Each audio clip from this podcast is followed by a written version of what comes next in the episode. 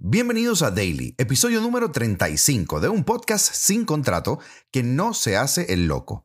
El capítulo de hoy, si gazna como un pato, camina como un pato y se comporta como un pato, seguramente sea el Barcelona. Hablaremos de las dudas de Xavi para el Manchester y Liverpool Real Madrid, el nuevo clásico de Europa. Comenzamos.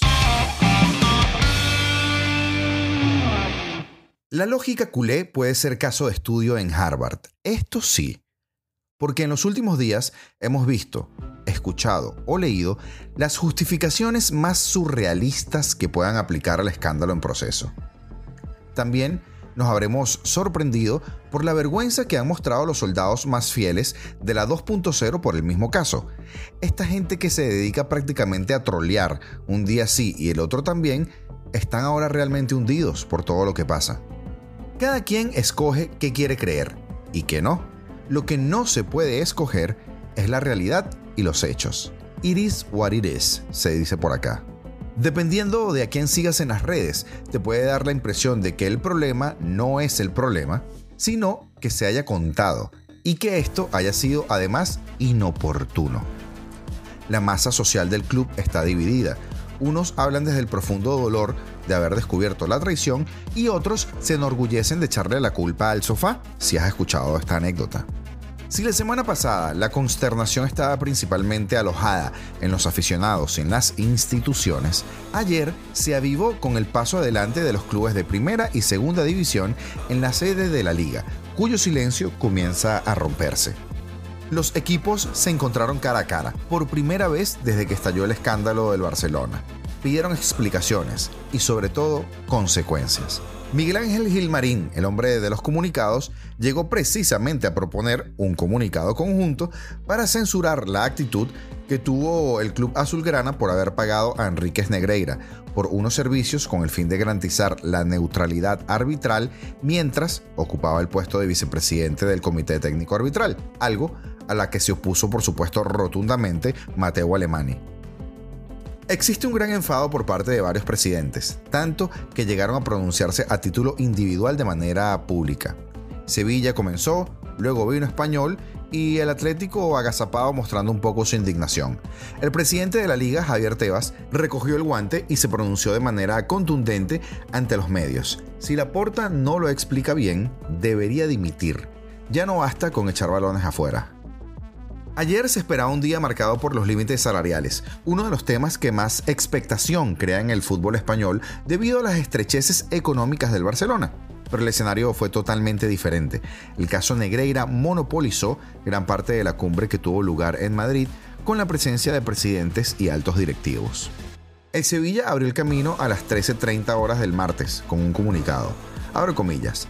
El club desea mostrar su preocupación e indignación ante los datos que se han venido conociendo, dejando claro que es absolutamente necesario que se llegue al fondo del asunto para esclarecer lo ocurrido y depurar responsabilidades. La gravedad de los hechos nos lleva a solicitar públicamente a ambos a que se promuevan y se personen todos los procedimientos que este caso pudiera derivarse una vez finalice la investigación, advirtió así el conjunto hispalense. Una nota que algunos consideraron precipitada porque pretendían tratar el tema en la reunión y realizar un comunicado de manera conjunta. El español tomó el testigo del Sevilla a las 6 de la tarde. Y cito, las posibles implicaciones de lo publicado serían de tal gravedad que exigen una actuación excepcional a la hora de esclarecer lo ocurrido y depurar responsabilidades. Los clubes saben que el fútbol español ha quedado en entredicho y se juegan su prestigio en cómo se resuelve esta situación. Es más, creen que los patrocinadores verán con malos ojos que se titubee si no se actúa de manera contundente. De ahí que presionen para esclarecer los hechos y no se quede en el olvido. La presión crece especialmente en torno a Laporta, uno de los presidentes que pagó a Negreira con la afirmación de Tebas de que debería dimitir si no da unas explicaciones coherentes.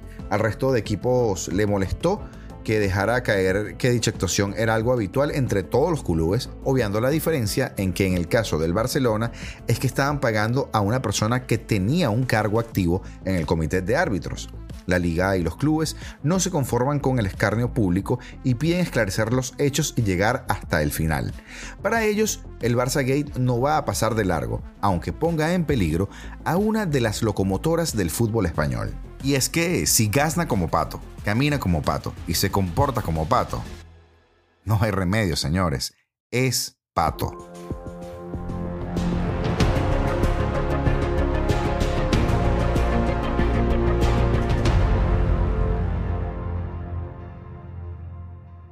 Y continuando con el Barça, pero ya en algo no tan negativo. Xavi Hernández duda para el duelo frente al Manchester. Afronta el partido de vuelta de la Europa League con bajas importantes. El técnico azulgrana no podrá contar con Dembélé, Pedri ni Gavi, los dos primeros por lesión, mientras que el tercero está suspendido por acumulación de tarjetas. Unas bajas que condicionan muchísimo el 11, ya que los tres son vitales dentro del esquema de Xavi. La pregunta es, ¿qué equipo alineará con vistas a estas ausencias. Hay nueve jugadores que están de entrada en Old Trafford, mientras que Xavi tiene dos dudas. En la portería no hay discusión porque obviamente jugará Ter Stegen. En la defensa hay tres posiciones adjudicadas, Koundé, Araujo y Christensen. Estos estarán en el 11, pero queda por ver cuál de los dos primeros jugará como lateral derecho. La duda en la defensa está entonces en el lateral izquierdo, entre Jordi Alba, Valdé y Marcos Alonso. El primero parece que es el que más opciones tiene de jugar. Ya fue titular en el partido de ida. La experiencia de Alba es clave y también lo que le da al equipo, sobre todo el aspecto defensivo. Valde está rindiendo a un buen nivel esta temporada, pero en este tipo de partidos juega en su contra su juventud. Marcos Alonso, sin embargo, es el más sólido atrás, pero en ataque no tiene la profundidad de sus compañeros, aunque Xavi en Europa le ha dado muchos minutos. La otra duda está entre Sergi Roberto y Ferran Torres, y la elección condicionará el jugar con tres o cuatro centrocampistas. El primero da más consistencia al centro del campo, y Xavi está apostando por cuatro medios en los partidos importantes. No es un 4-3-3, es un 4-4-2. Además, frente al Cádiz tuvo una buena actuación marcando un gol. Junto a él estarán Busquets, De Jong y Kessier. Si Sergi Roberto hizo un buen partido ante el Cádiz, lo de Ferran Torres fue superlativo. El delantero hizo posiblemente su mejor partido de la temporada y pidió entonces con fuerza un sitio en el 11 de Xavi. Está claro que Lewandowski y Rafinha estarán de entrada en Old Trafford. Solo falta resolver cuáles serán esos otros dos jugadores que podrá alinear el técnico catalán.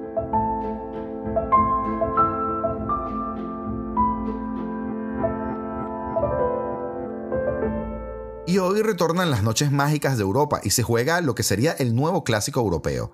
Un nuevo clásico llama las puertas de la Copa de Europa, justo con el regreso del campeón a su torneo fetiche. El Madrid tendrá como rival al Liverpool, como todos saben y juegan el día de hoy, con el que en el siglo XXI ha deparado una rivalidad moderna. No llega de momento a la que el Madrid tiene con el Bayern de Múnich, el duelo que más se ha repetido en la historia de la Copa de Europa, pero si tiene profundos anclajes en la historia de las dos instituciones. El Liverpool ganó el primer duelo, la final de 1981, en el Parque de los Príncipes, pero el Madrid se llevó las otras dos, ya en el mundo 2.0 de la Champions en 2018, tras el fogonazo inolvidable de Gareth Bale y los errores de Carius, y en 2022 con el gol de Vinicius para hacer una buena exhibición legendaria bajo los tres palos de Courtois. Otros tres cruces, como el de ahora a doble partido, definen la rivalidad entre blancos y reds. El primero fue el del famoso chorreo, aquel que predijo Boluda, y que lo fue, pero a favor de los ingleses, porque aquella época el Liverpool entonces aún tenía dominado al Madrid, que se empezó a desquitar en la 14-15 en el primer mandato de Ancelotti, con un 0-3 sublime en Anfield, el que quizás fue el mejor partido de aquel periodo bajo la batuta de Carleto. Luego, ya con Zidane, Vinicius se presentó en sociedad con dos goles a Alisson en el frío del Di Stéfano, en un 3-1 que permitió al Madrid volver a mandar. El juego se resetea de nuevo esta noche, con dos potencias emparejadas de forma prematura por el bombo, lamentablemente, con el pool penalizado por la excelente campaña del Nápoles en la Champions y además en la Serie A. El hueso es duro y quiere hacer valer la base de Anfield lo que es una auténtica caldera de toda la vida, uno de los estadios que prácticamente marcan goles per se.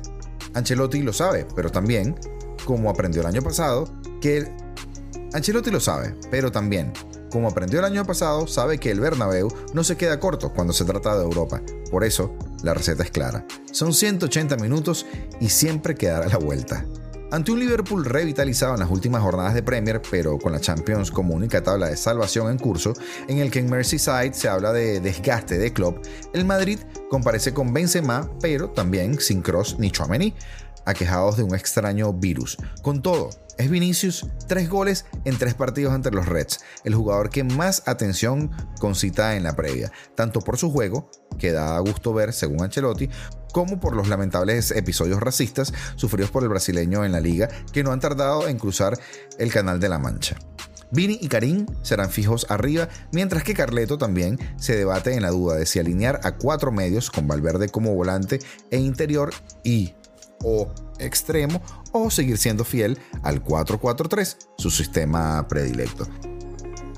Y hasta aquí el episodio del día de hoy, recordándote que también el Napoli estará jugando su partido de la Champions League y que estaremos en todas las redes sociales tratando de que no se nos escape detalle acerca de lo que es un nuevo día o una nueva jornada de las noches mágicas de Europa. Ya será hasta mañana.